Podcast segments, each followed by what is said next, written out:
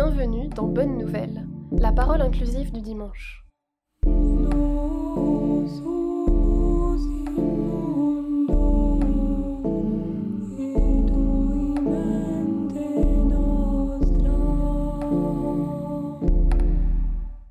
Ce passage de l'évangile de Marc se passe juste après la condamnation de Jean-Baptiste.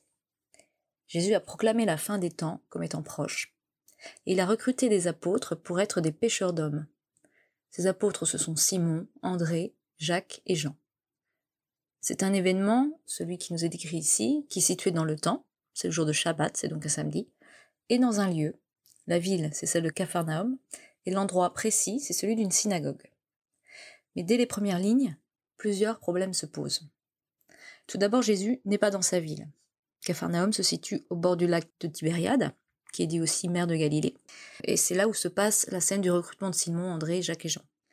La synagogue de Capharnaüm n'est donc pas la sienne, mais il y enseigne. Ensuite, Jésus y enseigne comme ayant autorité, ce qui suppose que ce n'est pas la manière habituelle d'enseigner. Par ailleurs, il y enseigne de manière nouvelle, non pas comme les scribes, ceux qui lisent et interprètent le texte sacré dans les écoles, mais d'une manière perturbante pour les fidèles. Enfin, il y a un homme qui l'invective, et ce n'est pas habituel qu'un fidèle intervienne au beau milieu du culte pour interpeller un officiant. La question générale, c'est donc la suivante. À quel point cet épisode est anormal? Pour résoudre ces difficultés, quelques rappels sur le culte judaïque sont sans doute nécessaires. La première chose euh, à se rappeler, c'est que des hommes venant de l'extérieur peuvent bien venir lire à une tribune en étant invités. Donc jusque-là, en fait, la situation donnée peut être, euh, peut être totalement habituelle. La deuxième chose, c'est que le rabbin conduit le culte, il y a une lecture de la Torah, qui s'appelle la paracha, par un fidèle, donc un homme ici, et qui est suivi d'un commentaire personnel de cette même personne. Ce commentaire, il est fait par un scribe ou par un docteur, en faisant référence à la tradition orale, au Talmud, sur le passage en question. Or si ici Jésus enseigne avec autorité, c'est peut-être parce qu'il ne se réfère à rien, sinon à lui-même, pour commenter le texte. Et afin de mieux comprendre la pratique qu'a Jésus de ce culte, on peut se référer à un autre passage du Nouveau Testament. C'est en Luc 4, 16, 30. Dans ces versets, on trouve le passage sur l'enseignement de Jésus à Capharnaüm, mais précédé d'une autre intervention dans une autre synagogue, celle de Nazareth. Et là, on est bien euh, dans la synagogue habituelle de Jésus, où il a été élevé. Luc nous indique que Jésus se lève pour faire la lecture comme il a l'habitude. Il lit un passage du livre d'Isaïe, le livre prophétique, sur la venue de l'Esprit du Seigneur, et il commente sa lecture d'une phrase Aujourd'hui s'accomplit à vos oreilles ce passage de l'Écriture. Euh, l'auditoire est dit être en admiration, euh, et Jésus développe l'idée que nul n'est prophète en son pays, c'est en Luc 4, 22, ce qui jette le trouble. À l'opposé de ce déroulement donc habituel du culte dans la synagogue de Nazareth, dans le cas présent à Capharnaüm, rien ne se passe comme prévu. Jésus met le bazar, on dirait, euh, d'où d'ailleurs le sens attaché en français au Capharnaüm, à savoir le désordre, le chaos. Mais ce que nous enseigne ce passage, c'est que l'autorité se revendique, et que l'Église, elle s'est construite sur des coups d'éclat de personnes non autorisées. Ce qui est au cœur de ce passage, selon moi, c'est la notion d'autorité et d'autorisation. On peut faire autorité sans être autorisé. Ce qui est important, c'est pas que Jésus prenne la parole, en fait, ni qu'on l'écoute, ni qu'il commande à l'esprit impur, mais que l'esprit impur lui obéisse, et que ce soit cet esprit impur qui se taise, et Jésus qui parle. Jésus lui dit tais-toi. De là vient sans doute aussi l'importance de l'articulation de ces deux moments du texte, hein, parce que sans le passage sur le silence obtenu, la mention de l'enseignement de Jésus n'aurait pas de sens. Ce que nous enseigne également ce passage, c'est l'importance de la parole, de la parole vivante et inspirée dans la vie de la foi. Cet épisode de la vie du Christ, elle fait en effet écho à deux autres moments, celui du séjour de Jésus enfant au temple de Jérusalem, parmi les docteurs, et celui de la prédication de Jean-Baptiste.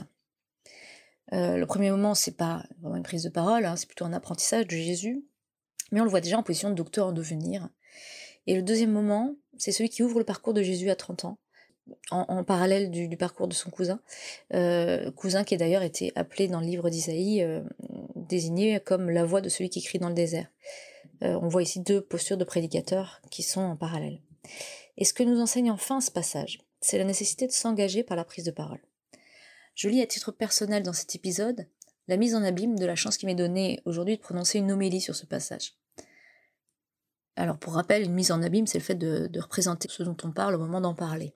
Mais en clair, ici, le récit de la prise de parole d'un prédicateur autoproclamé, que serait Jésus, vous est commenté par une prédicatrice autoproclamée. Toute proportion gardée, évidemment. Car même si cette parole christique, euh, en l'occurrence, était autorisée par le judaïsme, le fait de prendre parole euh, pendant un culte euh, dans une synagogue, et là encore d'ailleurs, eh bien, dans notre église catholique aujourd'hui, pour une femme, cette parole n'est pas autorisée. La différence se place en fait ici évidemment dans le degré d'inspiration et dans le don de prophétie qui n'est pas le mien. Et la prédication de Jésus, elle est miraculeuse. C'est ça aussi qui fait le poids de ce passage. Elle est aussi miraculeuse que ses guérisons, puisque lorsque Jésus indique à Nazareth que nul n'est prophète en son pays et qu'il ne, peut réaliser ce qu'il a accompli à Capharnaüm, il va susciter le rejet des fidèles, parce qu'à Capharnaüm, que s'est-il passé? Ben, En fait, juste après ce prêche, juste après ce commentaire plutôt d'ailleurs, euh, il va se passer des, des guérisons miraculeuses. Et donc, euh, cette prédication de Jésus à Capharnaüm est elle-même miraculeuse. Elle pousse un esprit impur à, quitter le corps de celui qu'il possédait, par exemple, euh, même si c'est un passage polémique par ailleurs, eu égard au fait que l'esprit impur est associé à, un fidèle, euh, un, juif fidèle à, sa religion. Mais j'en retiendrai tout de même ceci, que nul n'est prophète en son pays, et que pour se faire entendre, pour que son autorité soit reconnue, il faut parfois aller prêcher ailleurs, différemment, là où l'écoute est possible, avant d'être entendu cette fois en son pays, dans sa propre synagogue, soit pour nous dans notre Église. Ce passage de Marc est donc pour moi une exhortation à la prédication de ceux qui s'y sentent appelés. Cet appel, bien des hommes, entendu à travers l'histoire, des hommes, mais aussi des femmes, puisque celles que nous appelons les béguines au Moyen Âge, ont prêché devant des universitaires, devant des théologiens, par exemple Robert de Sorbonne, le fondateur de la Sorbonne, Saint Bonaventure, et elles ont été protégées par Louis IX, c'est-à-dire Saint Louis.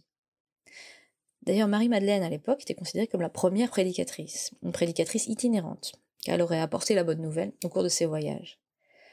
Aujourd'hui, nous ne faisons que prolonger une histoire ancienne, qui renoue avec le geste fort de ces femmes du Moyen Âge, et c'est un geste, c'est ce que j'entends moi à travers cette homélie, qui s'enracine en réalité dans les premières prédications de Jésus.